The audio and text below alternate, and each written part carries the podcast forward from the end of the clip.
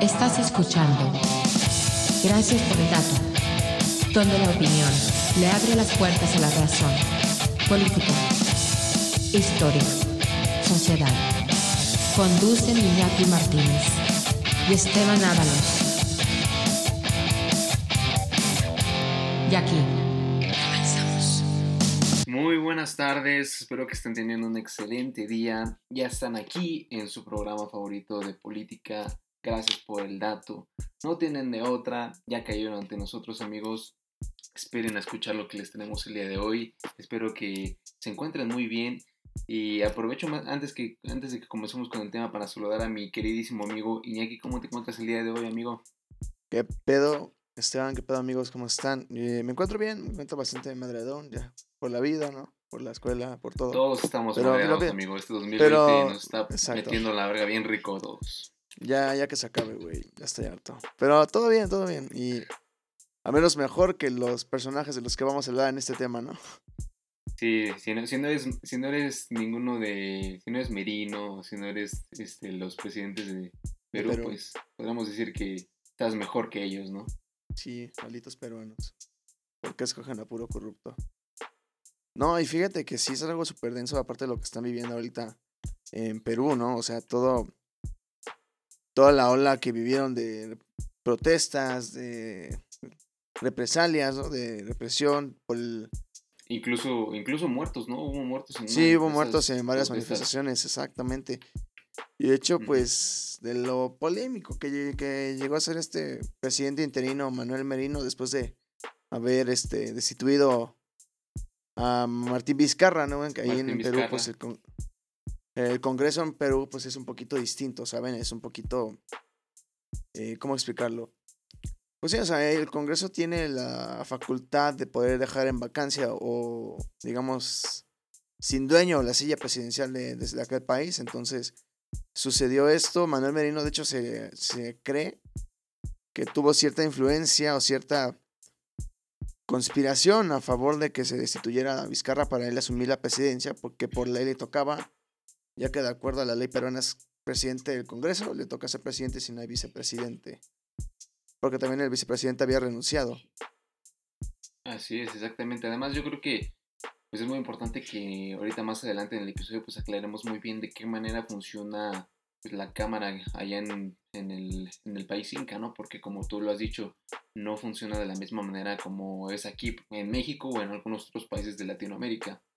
Es un poder, es un poder diferente, obviamente sigue siendo un poder legislativo, pero pues se manejan de una manera distinta, ¿no? Sí, Así es que, un juego muy pues diferente. lo, ya lo estaremos viendo al adelante con, con conforme vayamos avanzando en el episodio. sí, Pero sí es muy importante, es muy importante ver pues toda esta crisis política que ah, que se encuentra actualmente en Perú, ¿no? Porque pues imagínate qué lamentable es que además de una crisis sanitaria que es algo que estamos viviendo todos en nuestros países, en nuestras regiones, súmale una crisis política ahora, güey. De verdad es algo que pues no debe ser nada grato, absolutamente nada grato, ¿no? Pues sí, contrario, fin de cuentas, Ajá. pues sí, es que a fin de cuentas, este, por más que haya pandemia y todo, los, los problemas de la política, los problemas cotidianos, son como el, digamos, la inseguridad, la pobreza, la falta de empleo, otras cosas, pues siguen, o sea, eso nada más eso llegó a, a, como se dice, catalizar, ¿no? O sea, a potenciar el impacto que están teniendo y aparte un, el riesgo que también conlleva tener protestas ahorita, pues... Está cañón, pero No- no aunque sea con cubrebocas, no la gente no se, ¿no? Exacto, y aparte, pues, la, aunque sea con cubrebocas, pero la gente no se puede o no tiene por qué quedarse callada, ¿no?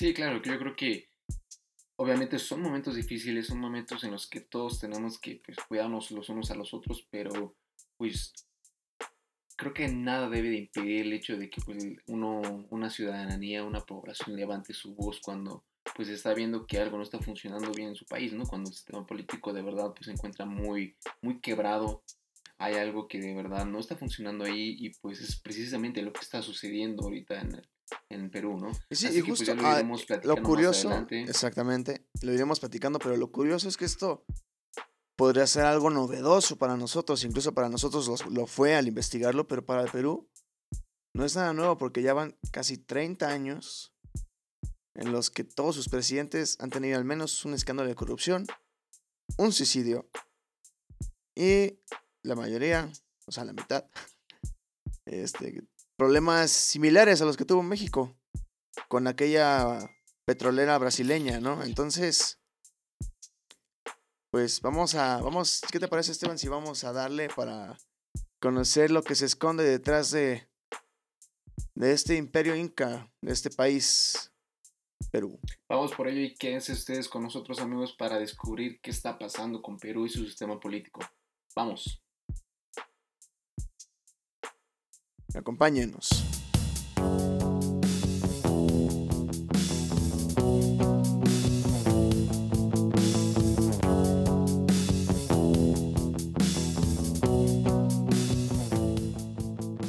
Y bueno amigos, ya después de esta cortinilla, perdón, que nos indica que tenemos que continuar con este tema, pues estamos ante algo que en Latinoamérica se ha vuelto bastante común, ¿no? La corrupción entre los gobernantes, ¿no? Tristemente también en estos últimos años el narcotráfico, eh, las fuerzas guerrilleras. Los conflictos de intereses, este, los cohechos. Exactamente, intereses privados. Este, Aquí hay de todo, ¿eh? Petroleras sobornando gobiernos, ¿no? O sea, todo, todo súper común, ¿no? Y, y, más para nuestros hermanos peruanos, esto no ha sido nada este, nuevo. Como se había mencionado, en los últimos 30 años al menos, no, no al menos, todos sus presidentes han sido este, acusados, eh, algunos, hasta encarcelados. Y es algo, la verdad, tristísimo. Y la verdad es algo, ah, Dios mío, que merece que esa gente tenga conocimiento de cómo es que el pueblo peruano ha hecho y deshecho muchas veces su economía, sus vidas normales, todo por culpa de estos personajes que han, han velado por sus intereses por encima de los de eh, aquel país. ¿No, Esteban? Pues aquí estamos viendo lo más típico, no, El, este gran, pues este gran dilema que, que dice que pues, el poder corrompe, ¿no? El hecho de cuando una persona llega a ese lugar donde dice que precisamente va a cambiar las cosas o que si él llega a ocupar ese mismo cargo que los demás pues harían la cosa diferente y pues el panorama se debería más prometedor, ¿no? Pero pues como todos lo sabemos eso no queda más que en promesas. Son cosas que al final de cuentas la gente promete, como ya lo saben, prometer, prometer hasta meter, ¿no? Pero la verdad es que son cosas que aquí los presidentes, ustedes si entendieron la referencia, son mis compas. Pero pues miren, vamos a platicar un poco acerca, como ya lo decía Iñaki, de estas últimas, estos últimos años, de esas últimas décadas, de hecho, acerca de pues cómo los presidentes han tomado ventaja de ese mismo poder que tienen al llegar a la presidencia. Y empezamos, ¿qué te parece Iñaki con este Fujimori? ¿Cómo fue el, régimen con este Fujimori? Alberto Fujimori. ¿Cómo fue con él? Pues, pues para empezar, eh, algo pues, curioso, ¿no? Como un presidente de un país latinoamericano se apellida Fujimori. Es, es ascendencia japonesa este presidente Alberto Fujimori. Él gobernó por los siguientes 10 años, del 90 al 2000. Y la verdad es que se le atribuyen muchísimas violaciones en materia de derechos humanos, más allá de la corrupción.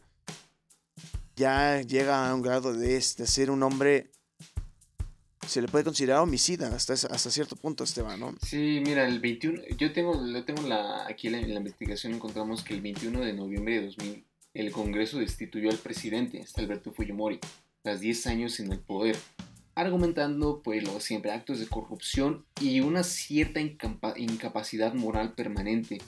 Un día después de esto, pues un día después de que él renunciara por fax desde Japón, es decir, se encontraba del otro lado, ¿no?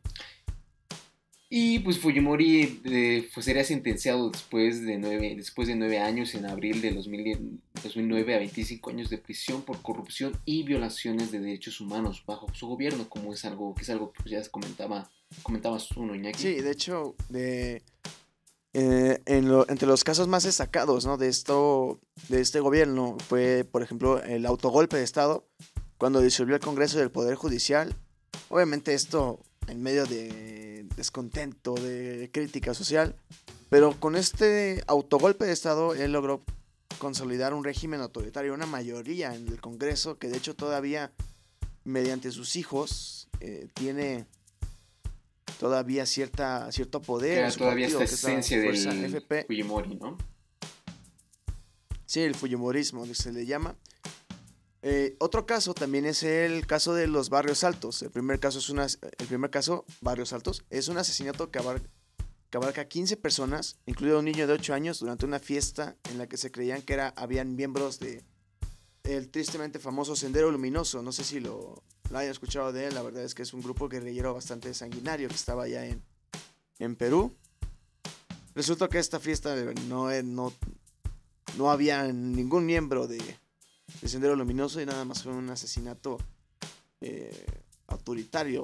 Y el segundo caso, la Cantuta, que es el secuestro y asesinato y entierro en fosas eh, a- comunes a ocho estudiantes y un profesor de una universidad, la Universidad Nacional Enrique Guzmán y Valle, el 18 de julio del 92.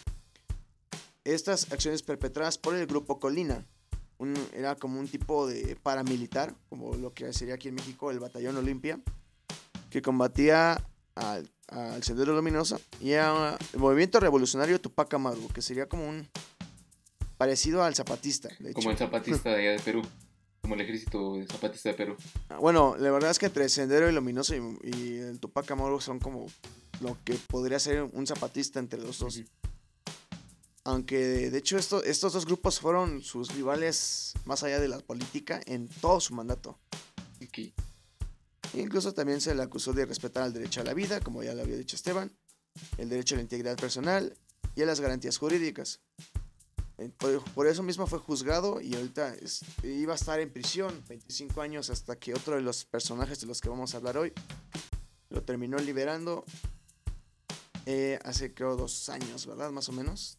Dos, tres años. Sí, me, me parece que sí este, estaremos hablando de Martín Vizcarra, ¿no? No, de, del antecesor de Martín Vizcarra, Pedro Ah, Pablo Kuczynski. Era, Vizcarra era Sí, vicepresidente de Kuczynski, ¿no? Ajá, igual como digo, por ley, si el presidente renuncia o lo destituyen, el vicepresidente se tiene que hacer cargo. Ah, ya, ya.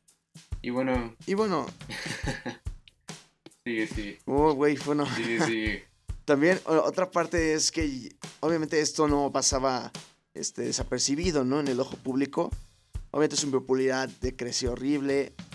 La, aparte se juntaban los casos de corrupción, las dificultades económicas y se hacían patentes las intenciones de, de Fujimori de mantenerse en el poder como una especie de porfiriato, una especie de, de dictadura. Quería alargar el mandato. Y de hecho, sí, claro, y aparte tienes mayoría del Congreso, por más que la oposición te quiera, este, ¿cómo se llama? Que la oposición te quiera tirar o te quiera atacar, tienen su, su poderío nulificado. Pero fíjate, es muy, es muy diferente la situación, por ejemplo, lo que pasó con Vizcarra ahorita actualmente con lo que era, con lo que fue con Fu- Fujimori, ¿no? Porque algo que no le ayudó muchísimo a este Martín Vizcarra fue precisamente todo este pues toda esta fragmentación que hay dentro del Congreso, porque tengo entendido que este Vizcarra no, no supo armar muy bien su plan y de hecho se quedó sin una mayoría en el Congreso y eso terminó derivando en esa misma moción que hizo que pues lo destituyeran del cargo. O sea, si, si Vizcarra hubiera tenido una... una Es que también aparte considerando Ajá, considerando... la mayoría, no, una mayoría en el Congreso, yo creo que no hubiera tenido ningún problema. Exactamente. Pero también era. Vizcarra era parte del partido de Kuczynski, entonces era un partido. eh, podemos decirlo no- nuevo. De hecho, Peruanos por el Cambio eh, le cambia la, la C a la K al partido para que quede con las iniciales o el acrónimo de Pedro Pablo Kuczynski, que es PPK. Entonces, ah, para que se den cuenta de cómo era este güey, ¿no? Vertis. Y de hecho también, bueno, igual en el 2000 Fujimori se quería postular ya cuando se, ya en sus últimas este, aspiraciones al, poder, ¿no? Se postula a la presidencia, pero, eh, o sea, no renuncias a tu cargo como pues normalmente se hace en, yo creo, casi todos los países democráticos del mundo, que tienes que dejar un cargo en el que estás para postularte en otro, aunque sea el mismo.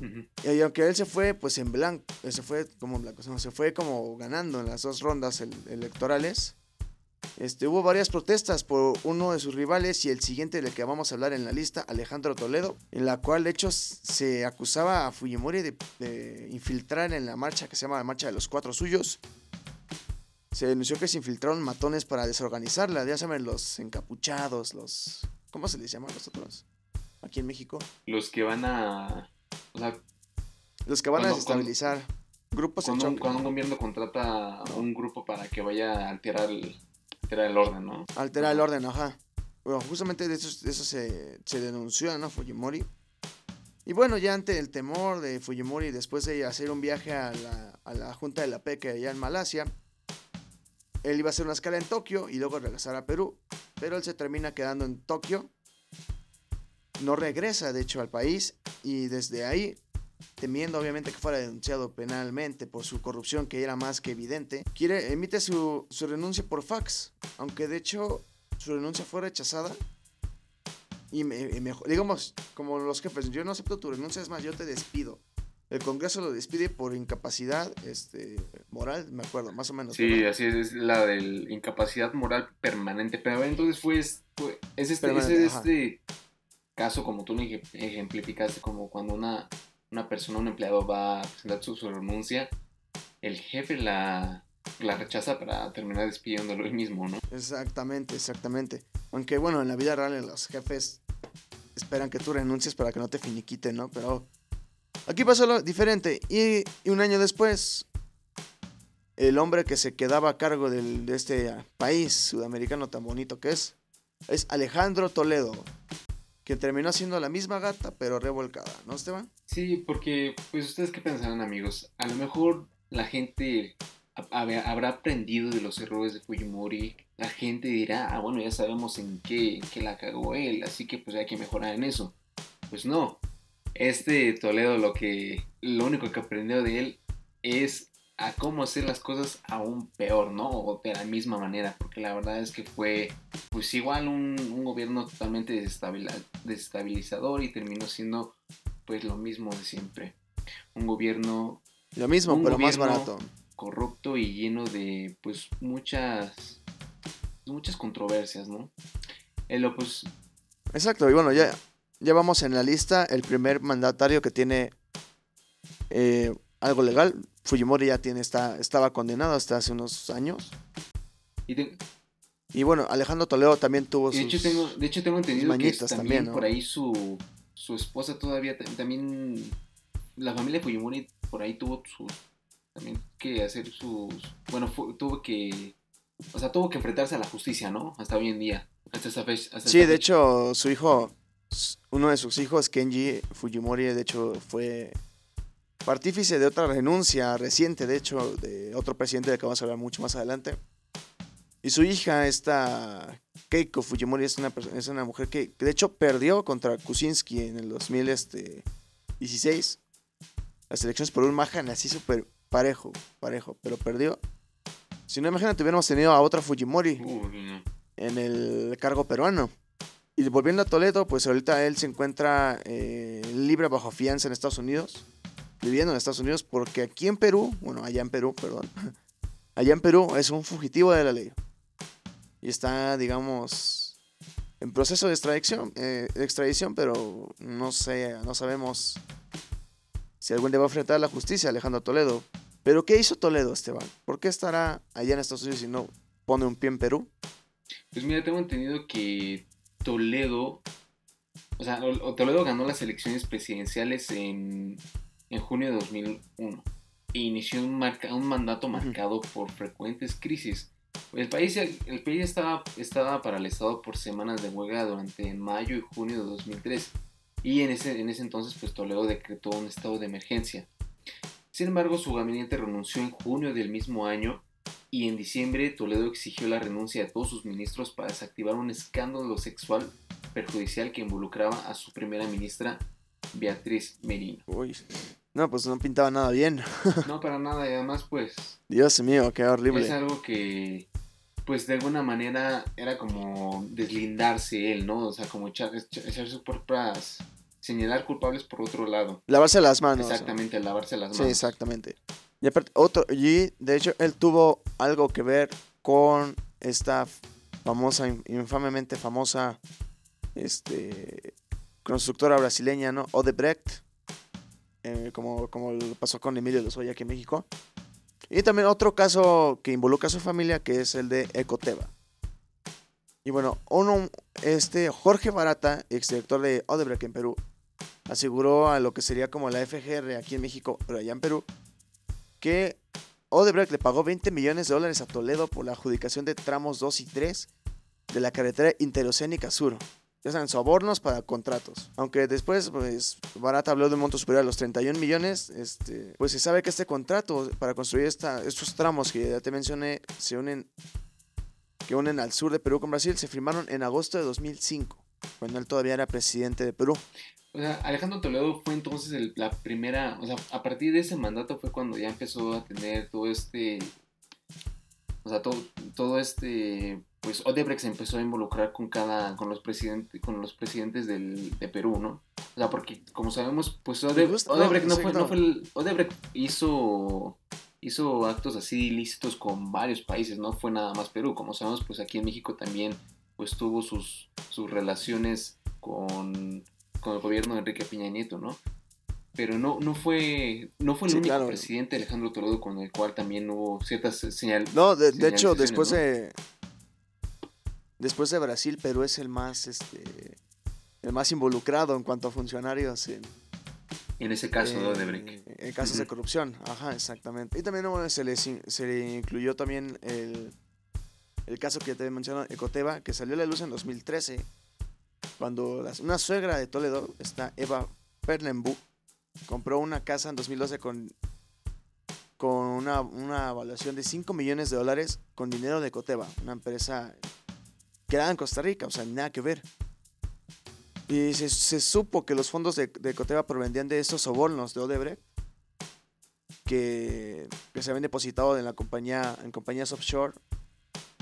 Que, bueno, las offshore, la verdad no te sabría definirlo. Sí sé cómo, sí sabes qué son, pero no sé cómo explicarlo. No sé si te Pero, pase. ¿cuál, cuál, cuál? A ver. Que, o sea, esto, estos fondos de Coteva eran los, los sobornos que depositaba Odebrecht en las cuentas de un amigo cercano de, de Toledo. En este caso, un, un señor que se llamaba, se llama, perdón, Joseph Maiman, i- israelí peruano. Entonces, eh, con esto crearon una empresa offshore que diría- podría ser algo parecido a una empresa fantasma, si más me equivoco.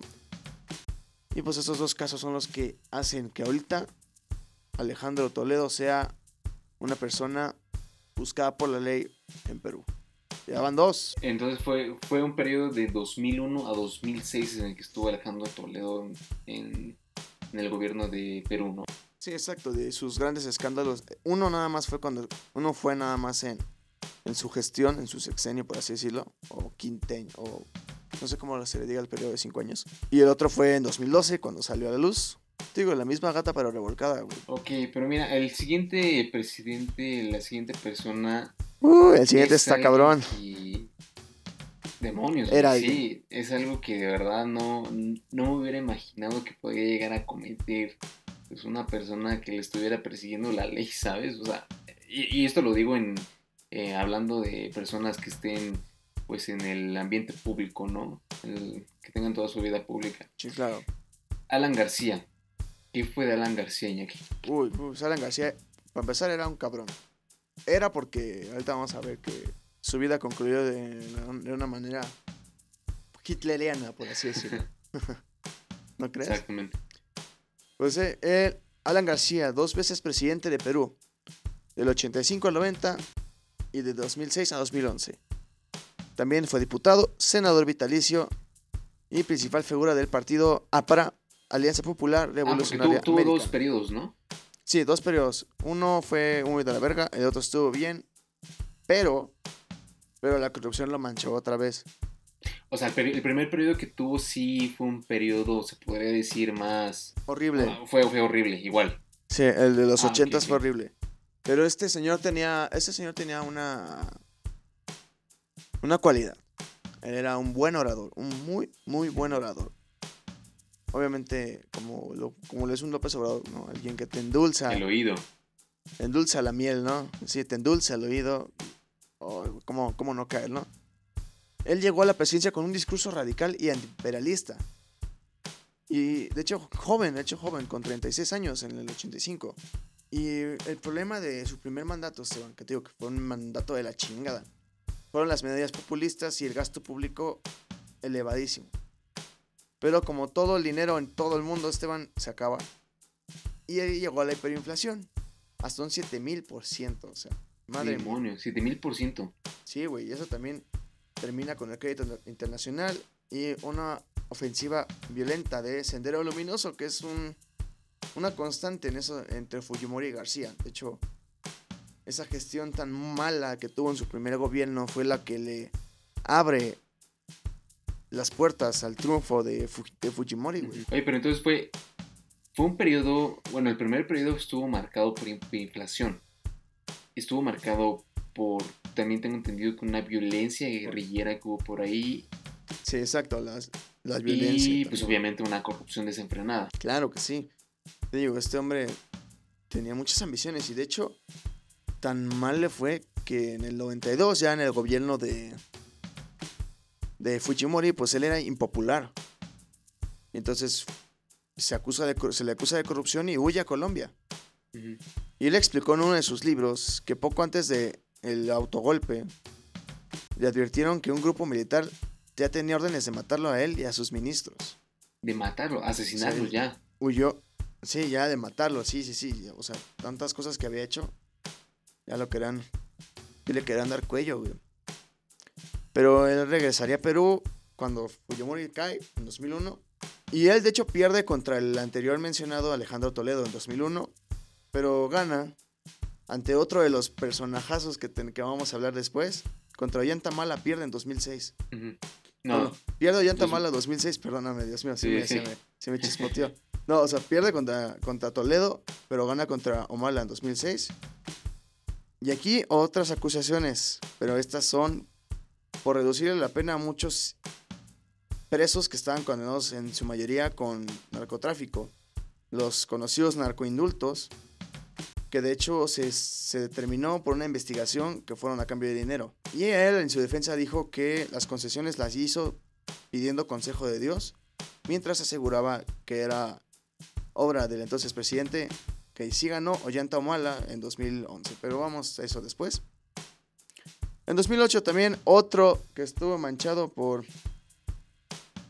por sobornos y, y manejo irregular de las licitaciones y permisos, pero esta vez con, con empresas petroleras, que fueron los petroaudios, obviamente grabaciones filtradas, son algo típico, ¿no? Aquí en la política latinoamericana, ¿no?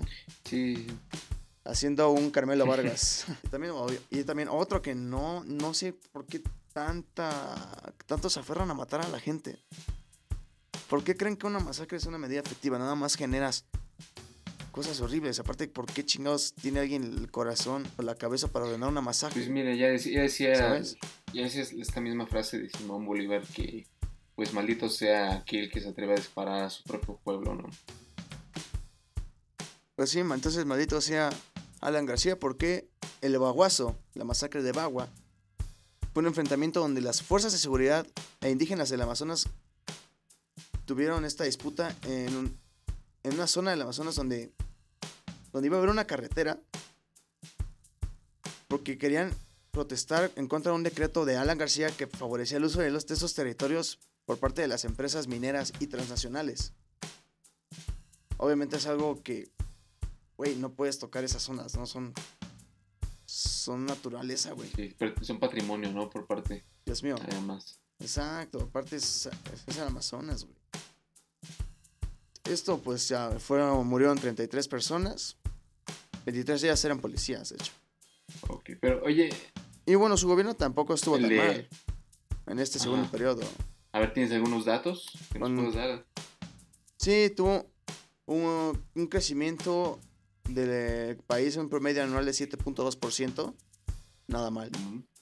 La reducción global de la pobreza en un 30.8% al inicio y 25.8% durante su mandato. De acuerdo al equivalente al INEGI, pero en Perú. Y otro que también estuvo eh, manchado por Odebrecht y a finales de 2018 le dieron su, su juicio. Él de hecho también quería pedir otra vez asilo como lo hizo con Colombia y ahora con Uruguay. Se lo rechazaron.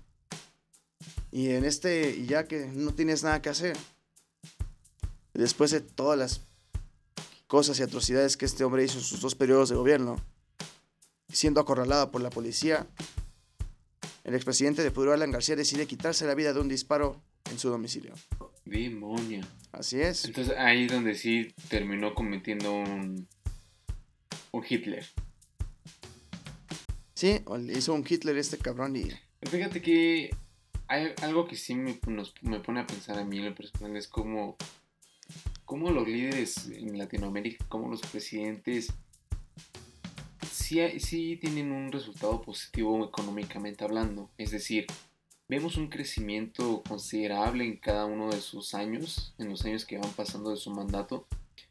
Pero a pesar de eso, pues, o sea, hay, hay una gran, este, hay un gran crecimiento, pero también está manchado de corrupción y de actos ilícitos.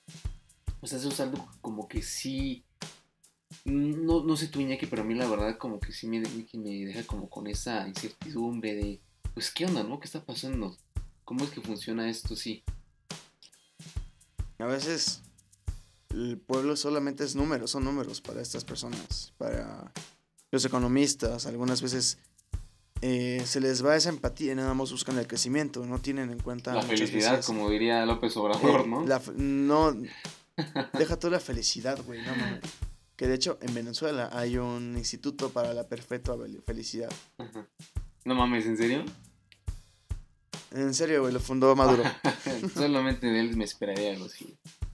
Eh, solamente en Latinoamérica, amigos. Y sí, sí te da un, un panorama gacho de que, güey, a todo- pese a tantas atrocidades, corrupción y todo, puedes mantener un país creciendo.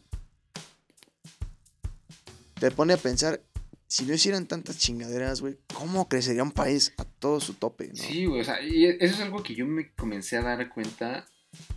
No, pre- no fue con Perú realmente, fue sino con, el- con esto que pasó con el- este Evo Morales, el, presidente, el expresidente de Bolivia, cuando presentaban sus periodos, su, el crecimiento económico que tuvo, Ah, sí. pues güey, sí llevó a Bolivia a una a un crecimiento pues considerable, o sea, muy positivo, eran números que de verdad pues los veías y decías, o sea, obviamente sin saber el lado oscuro, el lado- todo, todo lo que pasaba, pues decías, güey, pues fue una buena, pues un, un buen mandato, ¿no? Fueron buenos resultados, que, o sea, ¿qué te dicen resultados así, güey? Que hubo una buena gestión por parte del, del preciso, pero pues Que algo marcha sí, bien, pero ¿no? pues obviamente no, es muy importante pues, el conocer el trasfondo de todo, ¿no? Pues sí, es que todos tienen cola que le pisen. Y eso es algo que todo mundo lo sabe, güey, ¿no? Todo mundo tiene Y cola mucho que más cuando hablamos Todo mundo tiene y mucho más cuando hablamos de políticos, por supuesto. Pero muchísimo más, güey. A ver, y, y Y de hecho vamos hay a que otra continuar persona, ¿no? exactamente, sí, con, con los presidentes. Porque pues, la- amigos, lamentablemente, como le decimos, Perú ha estado en una constante de, pues, de líderes fraudulentos. Y Y literal, o sea, para los que a lo mejor no han entendido, de hecho, esto ha sido 90 a 2000, 2000 a 2005. Ah, no, no, no, no, porque empezamos, Alan García va primero, entonces del 85 al 90. 90, 2000, 2001, 2006, 2006, 2011, y ahorita vamos con 2011, 2016, con Ollanto Mala, Esteban. Vamos el a militar continuar con- izquierdista, ¿no? ¿El qué hizo Esteban? Sí, aquel militar izquierdista que terminó siendo un Vicente Fox por la manera en que él y su esposa gobernaron este país. Ollanta Humala, quien actualmente se encuentra en libertad condicional y acusado por lavado de activos en el caso Lava Yato. El primer año de la presidencia. Es un caso que abarca casi todos estos güeyes, ¿eh? O sea, está- están coludidos todos. No, este caso creo que va- abarca toda la corrupción que ha habido desde con, Con este. con lo que es Odebrecht y otras constructoras. Y de aquí, él, Alan García y Kuczynski, y que ahorita vamos a hablar después de él, y este Toledo, están involucrados en eso. En el lavado de activos de Lava Yato. Sí. Sí, de hecho, todavía no empieza su juicio de este O- Ollanta Humala, ¿eh? Pero... Y hasta él se quiere postular para el próximo año. Qué cabrón, ¿eh? O sea, No, hombre, bien. Sí, güey. Pero, pues, ¿qué hizo este güey? Ya que andamos hablando mucho del ¿qué hizo? ¿Qué hizo Ollanta Humala? Pues mira, el primer año de la presidencia de Humala está marcado por docenas de conflictos sociales. Conflictos sociales que dejaron varios muertos y lo llevan a declarar tres veces el estado de emergencia. O sea, estábamos, aquí estamos hablando ya de un atentado en contra del pueblo. O sea, conflictos que fueron generados a partir de su gobierno por las decisiones que pues precisamente pues, él tuvo que tomar, ¿no? Y esto se podría comparar con quizás un, un gobierno, no sé, un, go- un gobierno quizás, aquel- aquellos gobiernos que buscan de alguna manera la opresión del pueblo, Iñaki. Sí, un gobierno opresor. Un gobierno totalitario, por así decirlo, autoritario. Y aparte de eso, súmale a esa, a ser un, un güey opresor, represor, corrupto. La Fiscalía de Perú, la, tipo FGR de Perú, señala que Humala habría cometido presuntamente el delito de una asociación ilícita para delinquir, tras haber liderado con su esposa Na- Nadine o Nandine, Nadine Heredia, una organización instalada en el Poder Ejecutivo, o sea, gobernar el país con una finalidad que es beneficiar a terceros por encima del país, ¿no? O sea, ahí está de, de- Es más que nada un conflicto de intereses que hubo ahí. Y otra, otra situación que fue un trato de favor ilegal con el consorcio Gasoducto Sur Peruano, con la firma brasileña Quien Crees Odebrecht, a la cual tuvo un casi casi un pinche afán aferrado por beneficiar a Odebrecht desde el inicio de su mandato, güey. Y de hecho hasta Odebrecht le, depositó 3 millones de dólares a este güey para su campaña electoral. Mira, algo, algo que yo tenía entendido de Odebrecht, de esta constructora brasileña, es que era tanto el nivel de corrupción que había ahí que ya de plano ahí dentro de sus oficinas tenían una, una asignada precisamente a pues a, a planificar todos, todos estos sobornos que hacían a los, a los candidatos a la presidencia, ¿no? ¿Y de qué, y de No qué manera mames. funcionaba esto? Pues ellos financiaban de alguna manera sus campañas para que ya cuando llegaran al mandato pues les cedieran los contratos de construcción. Y así pues obviamente iba, iba a terminar totalmente favorecida Odebrecht, la, constru- la constructora. Imagínense todo por qué poder y niveles dinero, de cabrón. corrupción había, güey, que tanto... Que, que ya estaban, tenían establecido su propio lugar, propia oficina para hacer esas operaciones. Qué nivel de pinche cinismo, güey. Bastante, güey. O sea, es algo que... Eso también me está, que me está choqueando mucho, que qué nivel de pinche cinismo, cabrón. Ya, ya una actividad tan Sí, normal, güey. O sea, y como, y como tú lo habías dicho, mira, Brasil, obviamente, por el hecho de que pues, es originario de este país, Odebrecht, fue el primero, fue el- es, el, es el país pues, donde tiene pues, más, más, casos, más, casos que más casos de corrupción, ¿no? Y el que le sigue pues, es Perú, por, todo la, por la relación que tuvo por cada uno de estos personajes de los cuales estamos comentando ahorita. O sea, esa- es una, fue una ola de intereses con todo, varios países de Latinoamérica, porque obviamente, pues, como lo sabemos, como ya lo hemos mencionado miles de veces, también llegó hasta México toda esa influencia. Sí, con la campaña de Peña Nieto, aunque Peña Nieto sea bien pendejo y, y todos y todos están queriendo juzgar al sexenio de Calderón, que fue un sexenio antes de López Obrador. Se me hace sospechoso, ¿sabes? Pues mira, es algo que ya veníamos venir y creo que ha quedado clarísimo en, a, a la hora en que pues López Obrador se dedica a señalar a sus culpables como siempre si le brinca a Peña Nieto. Obviamente más que nada queda claro que hubo un trato por ahí entre los dos, entre ambos. De que no iba, de que no, Sí, de por que no iba a sin lugar a de que no iba a pinches tocar a dudas. Peña Nieto, güey. Exactamente, y hablando de gente de corrupción y de todo, vamos a pasar al último antes de este desmadre que pasó entre Vizcarra y Merino. Que es, oye, como que muchos peruanos tienen nombres raros, ¿no, güey? O sea, los presidentes peruanos, ¿no? o nombres poco comunes, ¿no? O sea, yo, yo no sé. O sea, güey, Fujimori, uno Llanto Ujú. Mala, güey, que a lo mejor es como un nombre, digamos, de allá, ¿no? Un japonés, güey. Y ahorita vamos a pasar con otro que tiene un nombre rari- rarito. Kuczynski. Pedro Pablo Kuczynski Godard. O sea, yo no, yo no conozco muy, yo no conozco la constitución peruana, güey, pero no será, o sea, no tiene establecido algo así como que sus presidentes tienen que ser este peruanos, de padres peruanos y de abuelos peruanos, como aquí en México, por ejemplo, que No, tengo entendido que acá, no, aquí en México, México, aquí en México, nada más con que seas mexicano. no, aquí, en- aquí en México sí te piden que tus papás y tus abuelos hayan sido mexicanos, güey. De hecho, Ah, no inventes, porque por ejemplo aquí Kuczynski, él nació en Perú, pero es padre, es hijo, perdón, de un médico alemán de ascendencia judío-polaca. ah, mira, con razón. Y Y Zoom, sí, exacto, con razón, güey. De hecho, este güey es un. Era Ah, un sí, era- banquero. Era en Wall Street. Wall Era de Street, Wall Street, ¿no? Estudioso. ajá, exacto, un güey estudioso. Con un chingo de libros, de hecho, sobre Perú, sobre la democracia, es la deuda de América Latina. O sea, alguien que sabe y sabe, ¿no? Y de hecho, algo curioso es que su madre, Madeleine Godard, una maestra franco-suiza, tiene un sobrino que se llama Jean-Luc Godard, que es un cineasta suizo-francés, creador de un, género, de un género o un subgénero que se llama la Nouvelle Vague. O sea, es primos de un presidente de Perú. Para que vean que este güey tiene ligado el ser internacional en todo. Desde sus estudios, su ascendencia. O sea, es, un, es todo un personaje, Pedro Pablo Kuczynski, ¿no? Sí, Pero eso no le quita lo corrupto y lo cabrón. eso mismo. Podrás ser muy inteligente, güey. Podrás ser la persona más culta del mundo, pero pues eso no, La mierda siempre eso no flota. quiere decir que vas a, siempre te vas a dejar, te vas a guiar por valores, ¿no? Por tus, por, por principios. Precisamente. La verdad es que ese, ese es un buen, un Y bueno, un claro ejemplo de ello. Y de hecho, él tuvo varios escándalos, güey. Ni nada más gobernó dos años, de 2016 a 18. Igual que este mm, Vizcarra, ¿no? Él está, él está siendo investigado por los casos de corrupción de Odebrecht. Ajá, También, ¿no? De Break. Ajá. Otro cabrón, ¿no? De Odebrecht, que este, que le había pagado 4.8 millones de dólares a dos firmas vinculadas a Kuczynski, firmas de asesoría. Después de esto, otro escándalo más. Y es uno muy cabrón, güey. ¿Se acuerdan de Alberto Fujimori, que estaba encarcelado, que cumplía una condena de 25 años hasta 2032 por la corrupción y, y violaciones a derechos humanos? Ujú.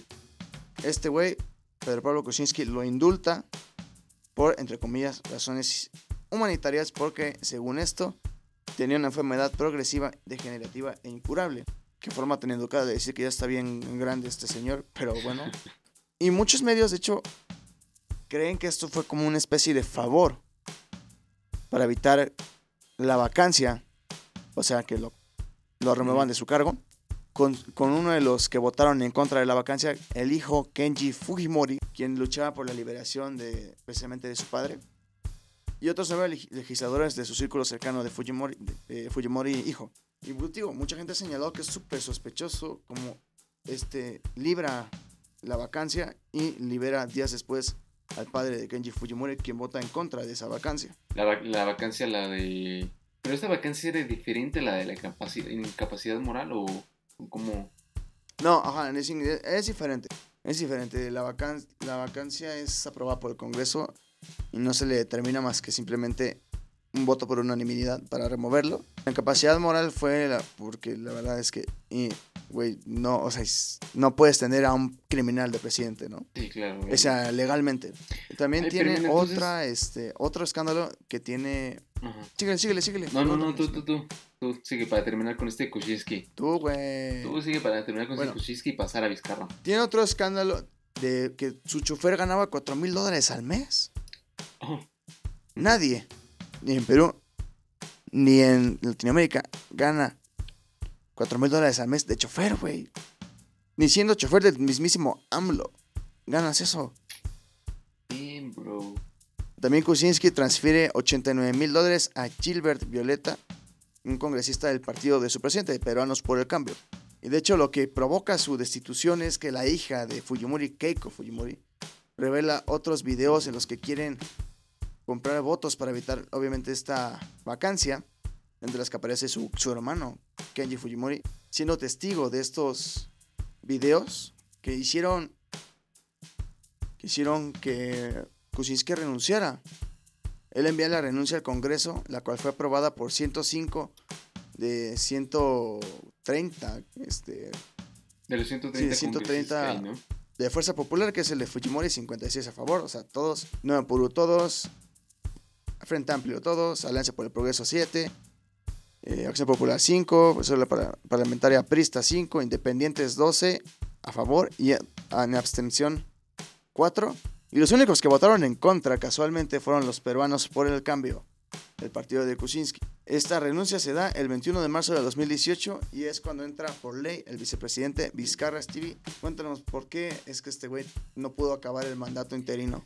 Y es Vizcarra el reciente, bueno, expresidente, porque, pues miren, al- alrededor de estos, de estos, desde el 85, como conforme hemos hablado de esto, de todos estos personajes, pues, es decir, del, del 85 que empezó el primer mandato de Alan García hasta el actual hasta el actual hasta el año actual en el que nos encontramos 2020 ya contando este Merino podríamos hablar que fueron siete presidentes los que ha tenido Perú en 35 en 35 años no sé si aquí y, y, o sea en, estos últimos días ¿qué, ¿qué, serán son tres semanas Iñaki las que llevamos en tres semanas Perú ha tenido tres presidentes porque fue, fue, fue, este Martín Vizcarra. Sí. Y después fue este Merino. Y pues ahorita actualmente tenemos al, ah, al que recientemente fue, pues ya, ya fue pues, designado. que es este Francisco Sagasti, el ingeniero político, que, que pues ya, ya quedó como presidente interino. Pero mira. De aquí al próximo año. Hasta que sean las elecciones generales, ¿no? Que ya estaban. Sí, las que. Las menos. Pero mira, el lunes 9 de noviembre el Congreso de la República destituyó a Martín Vizcarra, como ya lo estamos diciendo, ¿no? el expresidente de Perú, tras ser aprobada una moción de vacancia por incapacidad moral. Esta moción es casi más, es más o menos como lo que le pasó a este Fujimori, ¿no? Esta iniciativa pues fue impulsada por las acusaciones de corrupción contra el expresidente por supuestos hechos acontecidos en su etapa cuando fue gobernador de la región sureña de Mo tengo entendido, no sé si es así, que fue del, del 2011 al 2014. Obviamente, pues Vizcarra ha negado los cargos, entre otras cosas, porque se basan en testimonios cuya autenticidad no ha sido validada por la justicia. Y pues bueno, la vacancia de Vizcarra ocurrió dos meses después de otro intento del Congreso de destituirlo. Porque ya habíamos, ya habíamos mencionado en algún, en algún punto de, de, este, de este episodio que pues este Vizcarra no tiene, no tiene mayoría, es decir, no, tiene gran grandes alianzas en el Congreso y pues eso es algo que pues no le favoreció, no le favoreció para nada. Pero miren, ¿qué está pasando en el Congreso? ¿Por qué, ¿Por qué el Congreso, algo que por la gente por lo cual se ha levantado y ha habido una ola de, protestas es precisamente por esta destitución tan rápida que hubo de este Martín Vizcarra? ¿Y por qué es así de rápido, Iñaki? ¿Por qué realmente un Congreso tiene esta, esta capacidad, tiene esta facultad como para poder destituir a un presidente así, así nada más, güey, tal cual? Uy, güey, es que me la pones bien cabrón esa pregunta. Eso fue lo que pasó, güey. Pues es que simplemente, güey, no, o sea, no, no, no estoy a favor. Obviamente, si es alguien que ha hecho actos de corrupción, evidentemente no sería ético que gobernara un país, aunque aquí en México, pues sabemos qué pedo. Pero bueno, en este caso, legalmente, ¿no? No sería lo correcto, ¿no? Pero, pero de una manera tan precipitada, ¿no? Eso es lo que me refiero. ¿En qué tiempo puedes tú dictaminar o sabes qué? O declarar culpable a esta persona? Sí, y fue, fue de hecho una sesión en la cual duró dos horas. No hubo debate alguno para poder discutir realmente pues si era, una, era la, la, opción más viable, quedarse sin presidente a poco menos de bueno, cuando precisamente, pues, sí. A meses de, próxima elección. las próximas elecciones generales, creo que no fue una. Puedo decir que no es una. No fue una pues, decisión muy inteligente por parte del Congreso.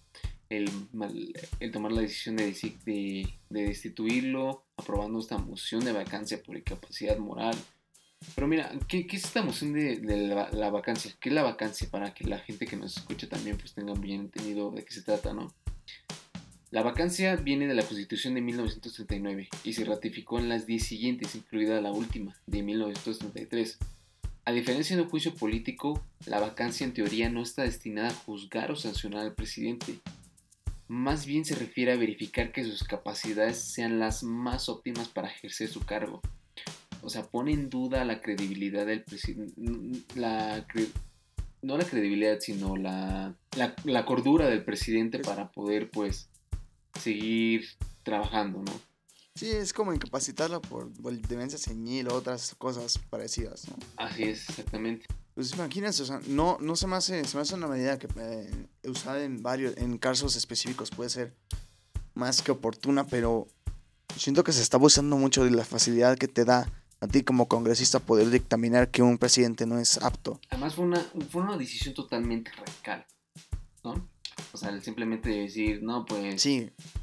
este presidente no funcionó. thank you next, ¿no? Diría Ariana Grande. Sí, el thank you next.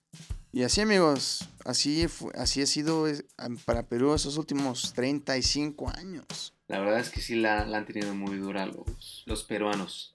Sí. Y estamos hablando de la vida, ¿no? Ojalá estuviéramos hablando del otro. La han tenido muy dura. ¿Qué pedo, güey? No. ¿Por qué dijiste que ojalá, Esteban? ¿Qué chingados? Bueno amigos, pues, pues ya con esto estaremos llegando al final del episodio. Quédense con nosotros para escuchar las conclusiones. Nos vemos, amigos.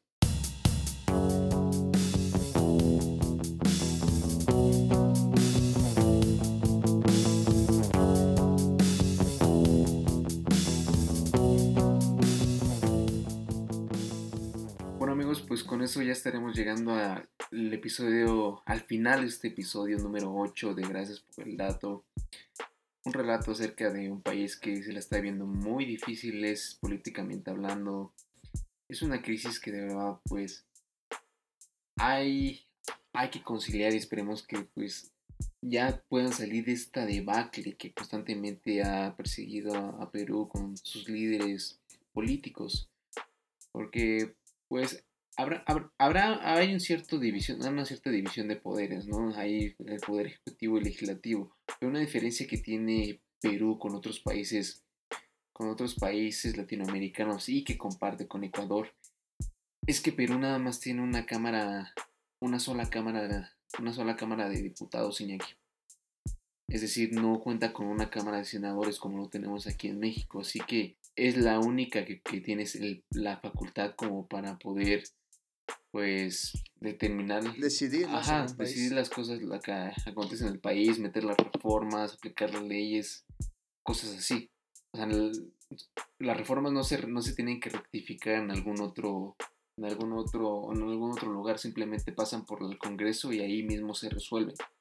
Y es precisamente esto por lo cual las personas pues se han levantado han reclamado precisamente por la institución tan pronta del de Vizcarra porque así fue como lo, lo, decidieron la, por el, el Congreso así tal cual así rápido en fan cortinas. Güey, yo siento, como te lo dije antes, güey, que pues en teoría ningún congreso debería tener más poder que el propio presidente, güey. Es algo hasta ilógico. Pues es que precisamente por eso se supone que hay hay cámara, hay una cámara baja y hay una cámara alta, güey, para pues que no haya esta cierta, ajá, como contrarrestar las, los intereses y que haya una haya esa pluralidad, güey. Pero de todas maneras no se puede, no se puede así, güey. Se me hace, la verdad, una auténtica eh, falta de, ¿cómo decirlo?, de moral, güey. Una falta de respeto al pueblo, porque pues, el pueblo es el que en teoría decide quién representa, los representa ante el mundo y ante el país. No un montón de congresistas que tienen, obviamente, intereses. Es que además esto ya pues tiene tintes parlamentaristas, ¿no? Es- Exacto, ya, ya es algo... se acerca más a esto, a ese sistema parlamentario. a- ajá. Una república parlamentaria de Perú. Exactamente, amigos. Y así amigos, llegamos al fin de este episodio. Un tanto largo, pero la verdad es que, créanme, tratamos de sintetizarlo lo más que pudimos porque la verdad son muchas cosas. Y fueron muchísimos actos de corrupción, muchísimos presidentes involucrados. Espero que lo hayan disfrutado igual que nosotros amigos y que tengan una excelente semana y una excelente vida. Y no se olviden, amigos, de escucharnos, recomendado con sus amigos, compartirnos y más que nada, Nos apoya mucho eso. bastante. Y más que nada, pues, el. Pues ya saben que estamos abiertos a opiniones, amigos, a lo que sea, queremos escucharlos y pues esperamos, yo me junto con Iñaki y queremos desearles un excelente inicio de semana, amigos. Esperemos que pues, le inicien de lo mejor y nos estaremos viendo la próxima semana con un nuevo episodio de Gracias por el dato. Cuídense, amigos. Así es amigos. Adiós. Bye. Esto fue Gracias por el dato.